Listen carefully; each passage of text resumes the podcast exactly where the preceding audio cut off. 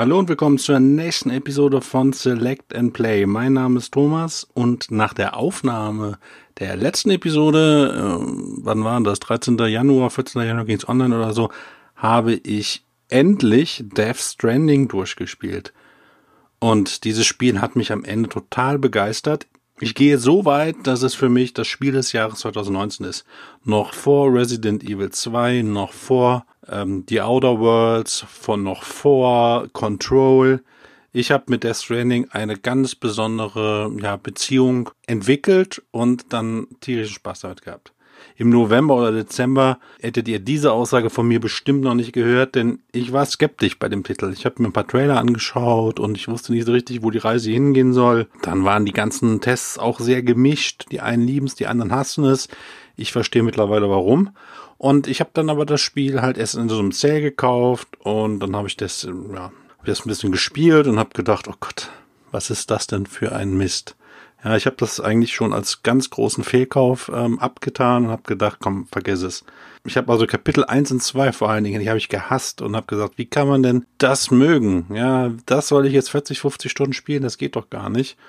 Und ab Kapitel 3, was auch ein bisschen länger war, wurde das Spiel auf einmal gut. Ja, das Spiel wurde mit jeder neuen freigespielten Fertigkeit besser, denn es gaben sich immer neue Spielmechaniken, immer neue Möglichkeiten und deswegen wuchs mein Interesse immer mehr und mehr und mehr. Denn wir reden hier über ein Spiel, wo das Reisen im Mittelpunkt steht, ja, Bodengänge planen, also die richtige Ausrüstung mitnehmen, die Paketstücke richtig verteilen, sorgen, dass sein, seine Schuhe, ja, sogar die Schuhe, dass die noch haltbar sind, Ersatzstiefel mitnehmen und dann geht's los. Karte vorher anschauen, wo bin ich, wo muss ich hin und dann, wie gesagt, dann geht's los. Der Weg ist das Ziel und ja, diverse Fahrzeuge erleichtern irgendwann auch die Fortbewegung. Ja, es gibt so Buggies, es gibt ein Motorrad und dann überlegt man, was denn wie wo am besten wäre, denn man kommt ja nicht äh, mit dem Motorrad äh, durch jedes Gelände, mit dem Buggy genauso wenig. Manchmal ist zu Fuß die beste Option, manchmal eine Mischung. Ähm, ja, und dann macht man sich halt Gedanken. Und das hat dann mit der Zeit immer wieder mehr Spaß gemacht bei mir. Ich finde auch die Einbindung des passiven Multiplayers genial. Das heißt, die Spieler können Leitern, Abkürzungen, Straßen und so weiter bauen. Und die kann man dann selber nutzen. Ja, also man sieht die Spieler nicht. Ja, man sieht aber, was sie gebaut haben. Dann kann man noch Likes vergeben und ähm, letztendlich bei größeren Projekten kann man sogar mithelfen. Und dann hätte ich auf einmal die Straße, aber der andere Spieler hätte sie bei sich im Spiel auch. Fand ich äh, ziemlich klasse, ähm, da einfach mal durch eine Welt zu laufen und äh, wo man eigentlich die ganze Zeit sich alleine fühlt und auf einmal sieht man, dass ein, ja, dass ein Spieler irgendwas gebaut hat und das kann man nutzen. Und dann hat man gesagt, ha, ich bin doch nicht alleine. Und irgendwie war das ein schönes, wie gesagt, schönes äh, Gefühl und deswegen habe ich auch in Bauprojekten mitgearbeitet und ja, und ich habe irgendwann kam echt der Punkt, da habe ich es geliebt. Ja, ich habe geliebt, die Wege mit Leitern zu verbessern, später ganze Straßen oder Seilrutschen zu bauen. Gerade in dem äh, Kapitel 6 oder so, in dieser Schneelandschaft, in dem Berg, da habe ich so viele Seilrutschen gebaut und habe immer überlegt, Moment, hier könnte ich noch eine hinbauen, dafür brauche ich noch Material. Wenn ich dann da oben eine hinbaue, dann könnte ich mir den Weg verkürzen und ähm, ja, hab da richtig so eine Art ja, Minecraft draus gemacht. Also das wäre vielleicht ein bisschen zu viel gesagt, aber ich habe wirklich äh, Dinge geplant und überlegt und ähm, ja, wie ich Abkürzungen baue, um meine Arbeit und meine Botengänge zu erleichtern. Und das hat mir dann doch ähm, Spaß gemacht. Und die, diese Gameplay-Loop des Reisens, die raue Welt, das, die Welt auch nach und nach entdecken, das fand ich halt irgendwann äh, grandios. Das hat halt ein bisschen Breath of the Wild für mich äh, äh, so gehabt. Da bin ich auch einfach nur gerne durch Hyrule gerannt ähm, ja, und hier habe ich diese Welt, die auch wunderschön ist mit der Decima Engine ähm, von, äh, äh, von Guerilla Games, die, die ja auch schon in Horizon ähm, zum Einsatz kam. Also die Landschaft, ich meine, die sieht natürlich aus wie Island, weil Island das Vorbild war, aber sieht, sieht schön aus und alles, alles ist, hat auch diese melancholische Stimmung, auch der Soundtrack, der phänomenal ist. Ja, alles lizenzierte ähm, Lieder, aber so punktuell eingesetzt und so gut eingesetzt, wo ich dachte, wow, das ist diese ganze Stimmung, das ist, das ist perfekt.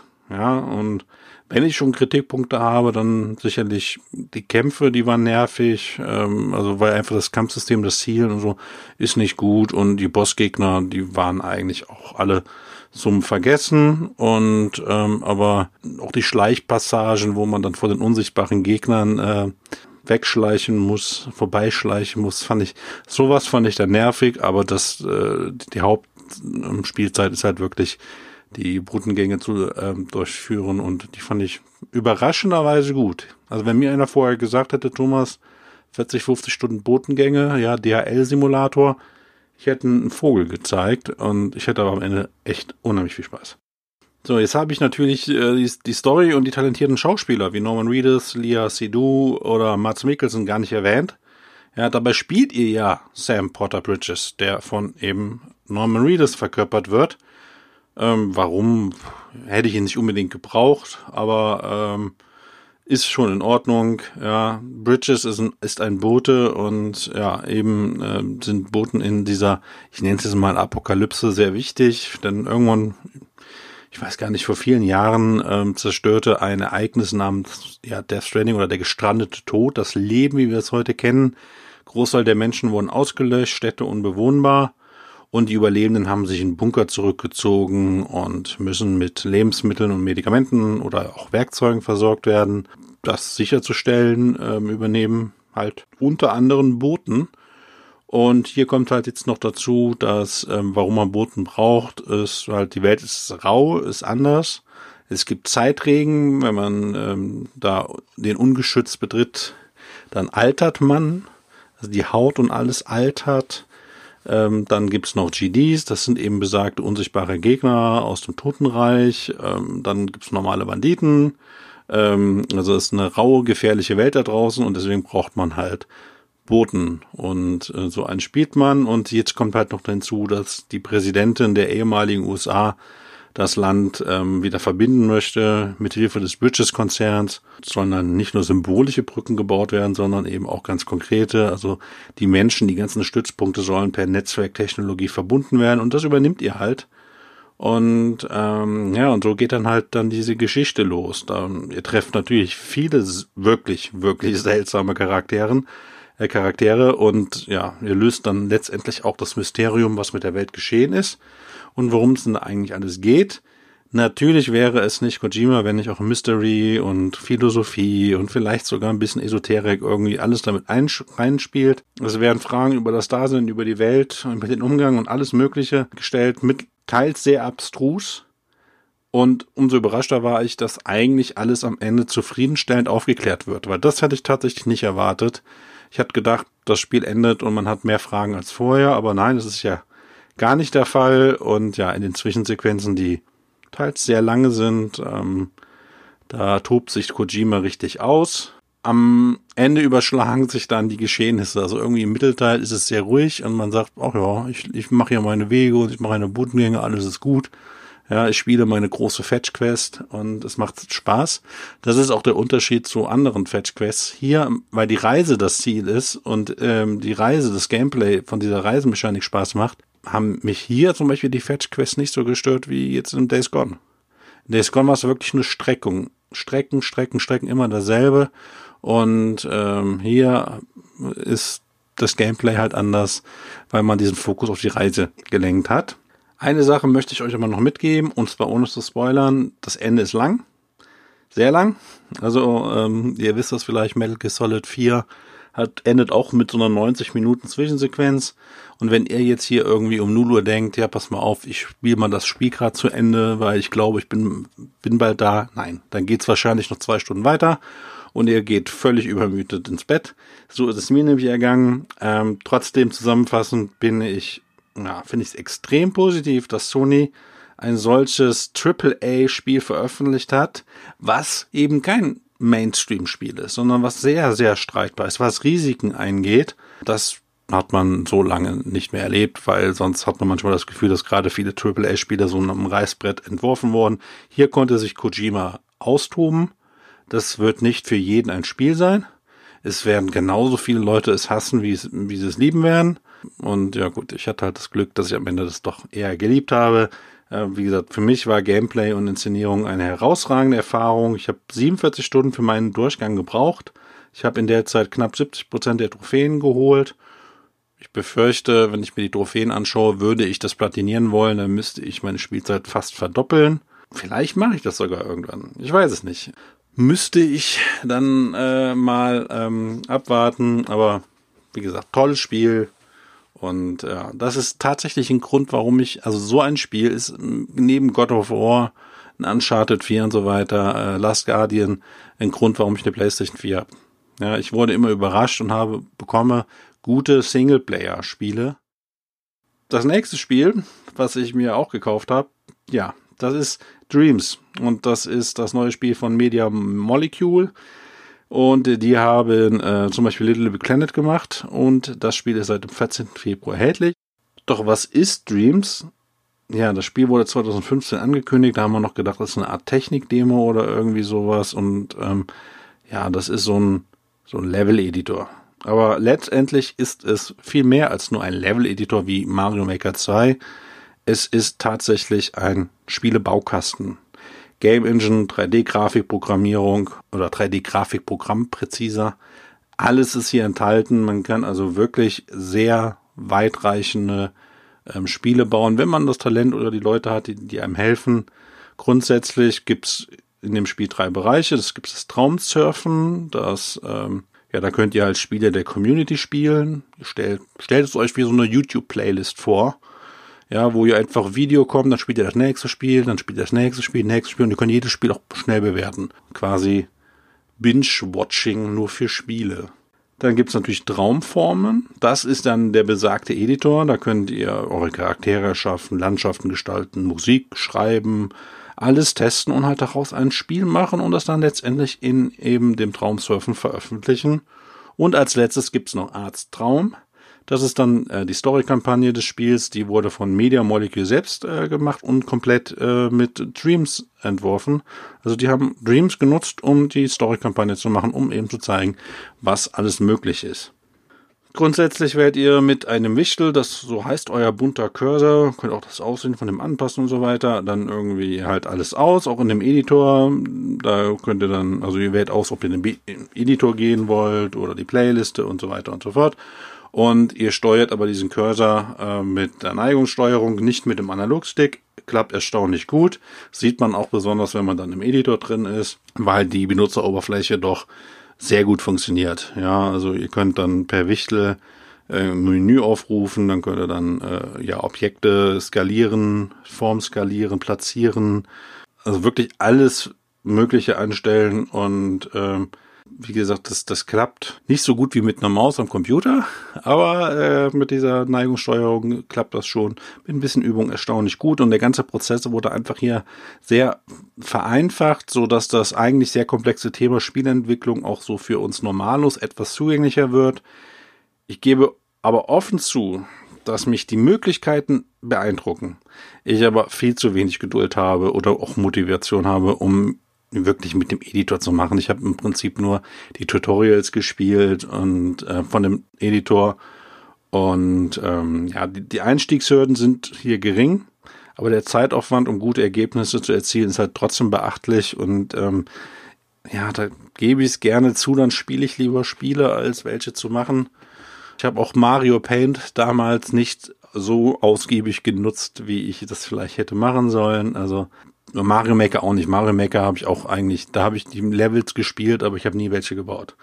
Deswegen konzentrierte ich mich halt auch eher auf das Spielen und dann machte ich das Traumsurfen unsicher. Ja, und da war ich durchaus überrascht, welche kreativen, netten Spiele äh, ich dann entdeckte. Also da hat sich die lange Early Access Phase durchaus bezahlt gemacht. Klar, viele Spiele sind noch nicht fertig und bitte erwartet jetzt keine vollwertigen großen Spiele die normalerweise im PSN landen würde. Das ist halt wirklich eine Spielwiese von kreativen Leuten, die kleine Spiele machen. Und dann kann man eben diese anspielen, springt zum nächsten, spielt das nächste. Funktioniert wunderbar. Ja, ich, also, was habe ich gemacht? Ich habe ich hab ein Rätselspiel gespielt, ich weiß nicht, wie es heißt, in der ISO-Perspektive. Das hat mich so vom Gameplay sehr an Captain Toad erinnert. Das hatte sieben Levels. Ich habe mich mit diesen sieben Levels sehr gut unterhalten gefühlt. Dann habe ich ein Rollenspiel getestet, das hat mich optisch beeindruckt, aber das hatte zu dem Zeitpunkt nur ja, einen rudimentären Kampf und sonst nichts. Und man konnte auch nur ein Gebiet betreten. Das war so mehr eine Tech-Demo. Ähm, ja, und ich habe auch festgestellt, so Nachbauten bekannter Marken sind sehr beliebt. Ja, also ich habe ein Animal Crossing gesehen, in Kirby, in Mario. Ich habe einen Resogun-Klon äh, gespielt und ich frage mich tatsächlich so, warum die Leute dafür Zeit investieren, weil gerade hier die, die Charaktere aus anderen Spielen, ähm, ja, die Marios, Halo, ja, ich habe in 1 zu 1 Fallout-Klon gesehen. Ich glaube, sowas wird schnell von dem äh, Rechteinhaber ähm, gekillt. Also und dafür haben die Leute dann so viel Zeit reingesteckt und das verstehe ich nicht. Lieber selber originelle Spiele machen, ist doch ein bisschen ähm, sinniger, als irgendwelche Zeit in Klons zu investieren. Ja, das ähm, dazu. Und ähm, auch hier gestehe ich aber, dass ich nicht, also ich sehe einfach nicht, dass ich irgendwann mal stundenlang die Minispiele ähm, im Traumsurfen testen werde. Also ich habe tatsächlich diese Funktion in den ersten zwei, drei Tagen genutzt und habe immer gedacht, ach ja, ist ja witzig und dann hatte ich schon keine Lust mehr. Denn da, auch da will ich, wenn die richtigen großen Spiele spielen und deswegen muss ich wohl zugeben, dass Streams einfach nicht zu mir passt. Weder habe ich Lust, die teils unfertigen Kreationen, wie gesagt, zu spielen, noch möchte ich selber etwas bauen. Also klarer Fehlkauf? Nein, nicht unbedingt. Ich habe es ja zum einen günstiger bekommen und zum anderen ist die Story-Kampagne herausragend. Hier zeigt Media Molecule alles, also wirklich alles, äh, was man mit diesem ähm, Baukasten wohl machen kann. Ja, also am Anfang denke, habe ich nur gedacht, oh ja gut, ich spiele irgend so ein Adventure mit diesem einen Musiker, der so ein bisschen mit seiner Vergangenheit hadert und dann auf einmal bin ich in einen 3D-Jump'n'Run und dann ein Twin-Stick-Shooter und dann ein 3D-Shooter und dann wieder ein 2D-Shooter und auf einmal ein Geschicklichkeitsspiel und jedes Level hatte eine andere Tonalität. Jedes Level war ein anderes Genre und das hat mich überrascht und das war so ein bisschen ansatzweise, ansatzweise nur mit dem Genrewechsel wie bei vielleicht What Remains of Edith Finch, weil da hatten wir auch solche Levels, wo dann ähm, sehr mit den Genres gespielt wurde aus Spoilergründen möchte ich nicht zu viel verraten, aber die Geschichte wird gut erzählt, hat einige Höhepunkte, hatte gute äh, ja, Jazzmusik und ähm, hat mir sehr gut gefallen. Ich habe das wirklich mit einem Lächeln durchgespielt und habe am Ende gestrahlt und habe nur gesagt, wow, eins der besten Singleplayer-Erfahrungen, die ich in diesem Jahr hatte. Gut, das Jahr ist noch nicht lang, aber trotzdem. Nur, man muss halt bedenken, das ist ungefähr diese Kampagne in drei, vier Stunden, vielleicht zwei, drei Stunden, irgendwas um den Dreh, dann ist die durchgespielt. Ja, also er wartet jetzt nicht, ich kaufe Dreams und dann habe ich eine zehn Stunden Kampagne. Das wäre schön gewesen. Es ist eher für einen guten Nachmittag ein Spielerlebnis, äh, was aber durchaus einprägsam ist. Deswegen kann ich das Spiel eigentlich auch nur ähm, an Leute empfehlen, die selbst Welten erschaffen wollen ja, oder sich damit äh, ja begnügen, kleinere Community-Spiele zu spielen. Ob in ein paar Wochen oder Monaten vielleicht größere Projekte mit Streams realisiert werden, das wird die Zeit zeigen, aktuell eben nicht. Ich befürchte auch, dass das Spiel relativ schnell untergehen wird. Äh, ich kann mir nicht vorstellen, dass Sony dafür lange Werbung machen wird. Vielleicht hätte es als PlayStation 5 Launch-Titel für mehr Wirbel gesorgt. Mit hier ist unsere neue Konsole und wir haben hier was ganz Kreatives, diesen Baukasten, ja, das hätte sicherlich vielleicht auch mehr Leute gereizt. Zwecksbedienung wäre zudem eine PC-Fassung interessant gewesen. Muss man halt sehen, wie das als reines PS4-Spiel ähm, ja dann laufen wird und ob das jetzt lange Beine haben wird oder auf einmal schnell vergessen wird, hängt auch einfach damit zusammen, wie sehr Media Molecule das Spiel mit Updates äh, weiter unterstützen wird. So, was ist sonst passiert in der PlayStation-Welt? Ähm, Platinum Games hat eine Kickstarter-Kampagne für die Wonderful 101 äh, Remastered gestartet. Das Spiel soll für PC, PS4 und Switch erscheinen und auf der PS4 mit 1080p mit 60 Frames und äh, auf der PS4 Pro mit 2160p mit 60 Frames laufen. Das Spiel soll im April erscheinen und ich habe das Projekt auch unterstützt denn es soll auch weitere Verbesserungen geben in Form von, die Kamera soll nicht mehr so umständlich sein, Benutzeroberfläche verbessert, Schriftgröße optimiert und so weiter und so fort. Bin ich also sehr gespannt. Ähm, ja, wie gesagt, weil es schon im April erscheint, gehe ich auch davon aus, dass diese Kickstarter-Kampagne eher so ein Marketing-Ding war. Dank Coronavirus besteht die Möglichkeit, also zumindest eine theoretische Möglichkeit, dass die Markteinführung der PlayStation 5 und Xbox Series X gefährdet sein könnte. China ist ja aktuell sehr stark von dem Virus betroffen und genau da werden die Konsolen hergestellt. Die Fabriken stehen da aktuell still. Aktuell würde aber auch noch gar keine PlayStation 5 produziert. Das wird wahrscheinlich eher so Richtung äh, ja, Frühsommer vielleicht passieren. Aber wenn diese Viruskrise länger dauert, dann könnte es natürlich sein, dass auch die PS5 in Gefahr sein wird. Werden wir alles ähm, erleben. Dann finde ich noch ein interessantes Detail, dass äh, Sony im Sommer 2019 ja den Kauf von Insomniac Games abgeschlossen hat. Und wir wissen jetzt, für wie viel, denn ich habe es mir notiert, im Moment 207,21 Millionen Euro umgerechnet, hat Sony sich das Studio kosten lassen, in Bar bezahlt und damit ist Ted Price, der Gründer von Insomniac Games, nun ein reicher Mann. Die Zahlen gehen aus dem Dokument der US-Börsenaufsichtsbehörde hervor, habe ich auch verlinkt. Und ja, aber ich muss aber sagen, 200 Millionen Dollar, ich hätte mit mehr gerechnet, weil man muss bedenken, ähm, dass Insomniac Games mit Spider-Man das bestverkaufte Exklusivspiel für PlayStation 4 ähm, veröffentlicht hat. Und ja, mit Titeln wie Ratchet und Clank oder Resistance auch eine lange Historie mit PlayStation hat und eigentlich können wir ja sogar bis zu Spyro the Dragon äh, zurückgehen. Da kam halt einfach dann das zusammen, was zusammen gehört und das war eben Sony und Insomniac und deswegen denke ich für alle Beteiligten ein guter Deal. Und apropos Sony, äh, im Januar, quasi nachdem ich mit meiner Aufnahme fertig war, sagte Sony die E3-Teilnahme ab. Ähm, stattdessen wollen sie halt ja, viele kleinere eigene Events machen und das kam für mich überraschend. Ich hätte halt gedacht, im, im Jahr der PlayStation 5 würden sie auf jeden Fall äh, bei der E3 mitmachen, denn im letzten Jahr hatten sie halt keine neuen Spiele zu zeigen, deswegen waren sie da nicht. Aber jetzt hätte ich gedacht, das kommt so im Sommer der große Kampf, der große Next-Gen-Kampf zwischen Xbox und PS5 auf der E3. Ja, und darauf müssen wir jetzt verzichten. Ja, auch Jeff Keighley, der über 20 Jahre auf der E3 immer vor Ort war und dort das E3 äh, Coliseum äh, moderierte, der wird dies Jahr nicht dabei sein. Hat wohl unterschiedliche Auffassungen mit der Messeleitung über die Ausrichtung der Messe und hat dann noch mitgeteilt, dass er die Gamescom Opening Night aber auf jeden Fall moderieren werde. Ja, und das waren auch schon eigentlich die wichtigsten Sachen. Aber nee, eine, eine Sache. Eine Sache habe ich noch. Anthem wird bald ein Jahr alt. Und, ähm, ja, ich hatte, nachdem ich es durchspielte, meine Meinung in Notizen festgehalten. Aber ich hatte keinen aktiven Podcast und deswegen diese Notizen nicht veröffentlicht. Jetzt macht es tatsächlich Sinn, diese mal zu veröffentlichen.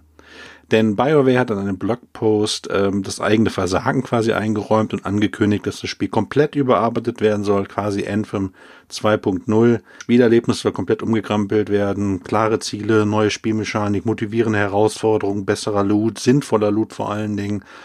Ich bin sehr skeptisch, äh, ob so ein Comeback immer gelingen kann. Ähm, das geht halt vereinzelt gut, wie No Man's Sky zum Beispiel. Da hat das geklappt, hat auch lange gedauert. BioWare und EA hätten das Geld, um das alles zu stemmen. Äh, ich hoffe natürlich, dass, wenn dieses Update kommt, dass dann Besitzer von Anthem das kostenlos erhalten werden. Ja, vielleicht planen sie es ja auch direkt für Next Gen, also gar keine Ahnung. Aber aufgrund des bevorstehenden Geburtstages und der angekündigten Änderung möchte ich äh, doch jetzt nochmal ja, sagen, wie ich Anthem denn im letzten Jahr wahrgenommen habe. Ja, denn ich erinnerte mich noch an der Trailervorstellung des Spiels, die mich nicht komplett abholte, aber mein Interesse weckte. Ja, weil Loot Shooter von mit Story, ja, mit Story von BioWare, das könnte doch klappen. Fliegen wie Iron Man, das ist cool. Ja, das muss doch eigentlich gut werden und deswegen war ich so irgendwie skeptisch, weil das ein, ein fremdes Genre für BioWare war, die ja bekannt sind für Rollenspiele, aber irgendwie auch gespannt. Aber die Tests waren ja dann sehr ernüchternd und leider, leider, leider zu Recht, da Anthem halt in dem Status, in dem es veröffentlicht wurde, schlicht versagt. Und wie ich erwähnt habe, ich schätze BioWare seit Baldur's Gate. Star Wars Knights of the Old Republic oder Jade Empire waren für mich ganz wichtige Spiele für die Original Xbox. Ja, die Mass Effect Reihe hatte auf der Xbox 360 und PlayStation 3 viele Fans. Doch der Ruf des Studios bröckelte was. Dragon Age Inquisition war für Fans schon ein streitbarer Titel und konnte halt noch 2014 einige GOTY Awards einheimsen, aber es war nicht ganz lieben oder hassen. Ich sage aber so, wenn das Spiel nach The Witcher 3 veröffentlicht worden wäre, wäre die Resonanz viel schlechter gewesen. So hatte es halt Glück, dass es vor Witcher kam und deswegen Leute gesagt haben, das ist doch eigentlich ein gutes Spiel. Mit Mass Effect Andromeda erlebte das Studio 2017 dann eine richtige Bruchlandung und musste über Wochen das Spiel, welches voller Grafikfehler war, zurechtpatchen. Ich meine, wir hatten zu dem Chaos-Spiel sogar damals eine, ja, eine komplette Podcast-Folge ge äh, ähm, gebracht, wo dann Sascha eigentlich nur gemeckert hat, was an dem Spiel alles ähm, nicht funktioniert. Und leider waren es auch mehr als nur die Technik. Konsequenz aus diesem Debakel war dann, dass sogar das verantwortliche Studio BioWare Montreal aufgelöst wurde. Die Mitarbeiter wurden dann bei EA Motive untergebracht. Und ähm, ja, und dann wurde, war halt Anthem so als BioWares Comeback gedacht. Wie gesagt, dieses Unterfangen war, wie gesagt, ein, ein Risiko wegen komplett neues Genre, Stichwort Loot Shooter. Man erlebt also dann keine stundenlange Story mit Tragödien, Wendungen, toller Sprachausgabe, sondern heiße Feuergefechte, MMO-Events und vor allem Loot. So hat man sich das halt vorgestellt. Und ähm, trotzdem hat sich aber BioWare gedacht, nee, nee, wir sind BioWare und wir bauen eine Story ein. Und das Anthem-Universum ist sogar richtig gut ausgearbeitet. Also wenn man die Codex-Einträge liest, sehr gut. Macht Lust auf mehr. In der Hauptkampagne kommt davon aber leider zu wenig rüber. Die wirkt wirklich 0815. Man spielt einen Freelancer, also einen Söldner, und diese steuern Kampfanzüge, sogenannte Javelins, und dann erledigen sie Aufträge für Menschen aus der Siedlung Fort Tarsis. Mittels der Hymne der Schöpfung möchten die Bösewichte das Fort vernichten, ihr müsst das verhindern und dann geht's halt los. Seltsam finde ich, dass in den Gesprächen mit den Charakteren oft verschiedene Antwortmöglichkeiten gegeben werden. Das hatte dann wirklich BioWare-Vibes, Rollenspiel-Vibes, aber Konsequenzen gibt es nicht. Und es fühlte sich deswegen so an, als ob dann BioWare dachte, oh Mist, wir sind BioWare. Ja, dann tun wir doch mal hier so ein bisschen, als wäre das so ein Rollenspiel leid, aber irgendwann nervt es. Genauso wie das langsame Gehen in Fort Tarsis. Ja, man schleicht förmlich zu den Questgebern, geht dieselben Wege immer und immer wieder, nur um eine neue Quest zu kommen. Spielzeitstreckung Deluxe. Immerhin sind die Zwischensequenzen auch so banal sie auch sein mögen, beeindruckend. Manche Charaktere sind witzig, bleiben aber insgesamt leider flach. Und die Geschichte ist eigentlich nur Mittel zum Zweck. 15 bis 20 Stunden dauert die Kampagne inklusive der meisten oder vielleicht sogar allen Nebenquests. Doch die Nebenquests beziehen sich meistens oder die gesamte Aufträge immer nur so auf Fliege nach Gebiet X und töte alle Gegner. Sowas, das ist so dann das Niveau. Immerhin sind die Ballereinlagen durchaus spaßig. Jeder Javelin hat andere Vor- und Nachteile, sowie Spezialfähigkeiten. Colossus ist so der Tank, der viel aushält, aber auch richtig Bums macht. Der Ranger ist ein Allrounder und der Storm ist eher ein Magier. Interceptor müsste man eher mit dem Schocken vergleichen. Wendig, pirscht sich ein Gegner ran und ist auch genauso schnell wieder weg. Aber eben schon erwähnt, wirklich nervig ist Anthem bei, bei Grundlagen. Ja, ich habe eben das Fort Tarsis erwähnt. Man muss ständig dahin zurück, um neue Quests anzunehmen. Hat dieses unheimlich langsame Laufen. Ja, und deswegen dauert es, bis man überhaupt ein Questgeber kommt. Aber eine wirkliche Frechheit ist, dass man seine Ausrüstung nur in Fort Tarsis an der Schmiede ändern kann. Ja, das muss man sich mal vorstellen. Man spielt einen Loot-Shooter, findet ständig Loot und somit bessere Ausrüstung, möchte die direkt ausprobieren. Kann man aber nicht nutzen, denn man muss jetzt zurück zu Fortasis reisen, dort die Schmiede benutzen, die Rüstung anlegen und dann kann man wieder los. Dabei muss man bedenken, dass die Ladezeiten jenseits von Gut und Böse sind, sobald man das Fort betritt und wieder weg möchte. Also hier geht jeglicher Spielfluss verloren. Äh, ich möchte aber auch ein paar positive Dinge über das Spiel sagen. Es sieht überragend gut aus. Dschungellandschaften und Ruine machen, und Ruine machen sehr viel her. Die Steuerung ist gut gelungen. Auch wenn mich persönlich das ständige Abkühlen beim Fliegen genervt hat. Ja, so kann man wirklich, also man kann echt keine wirklich langen äh, ähm, Strecken zurücklegen, um dann man, man muss immer, immer wieder in, in Wasser reintauchen und sich dann kühlen. Das ist schade, weil das Fliegen macht noch am meisten Spaß und deswegen hat mich das wieder an Days Gone erinnert.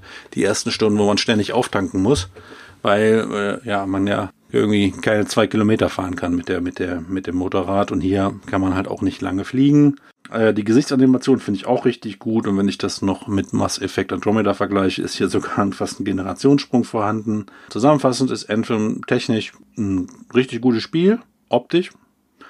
Mit einer langweiligen Geschichte, noch langweiligeren Quest-Design, welche, also das Quest-Design ist wirklich aus 15 Jahre alten MMOs entsprungen und es gibt halt echt Bugs und Ladezeiten jenseits der Hölle. Der Inhalt ist extrem dürftig, es gibt auch kaum Instanzen oder ähnliches. Und ja, das waren tatsächlich meine 2019er Eindrücke und so viel hat sich, glaube ich, da jetzt nicht getan.